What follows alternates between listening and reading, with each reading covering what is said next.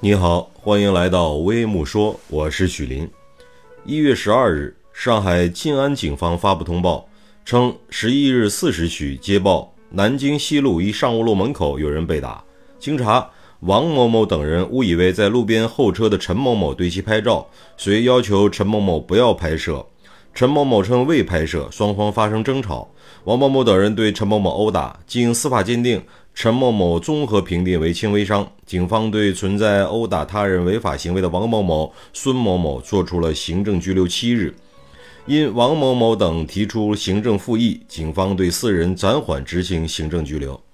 针对该份通报，微博上有多名认证博主表示，该起事件中的王某某就是王健林的公子王思聪。针对这一事件，有律师表示，行政复议被受理后，复议机关应当自受理之日起六十日内作出行政复议决定。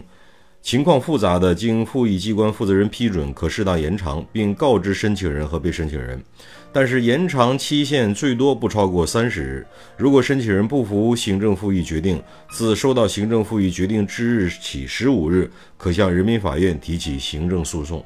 王思聪这些年已经把自己的底线一点一点的降低，他今天干出这样的事情，我觉得一点都不奇怪。甚至有一天他违法了，触犯了刑法的底线，我觉得都不奇怪。作为这样一个纨绔子弟，作为这样一个首富的儿子，作为这样一个曾经被荒唐称为“国民老公”的这样的一个人，我觉得他这些年正在一步一步的败坏着自己的名声。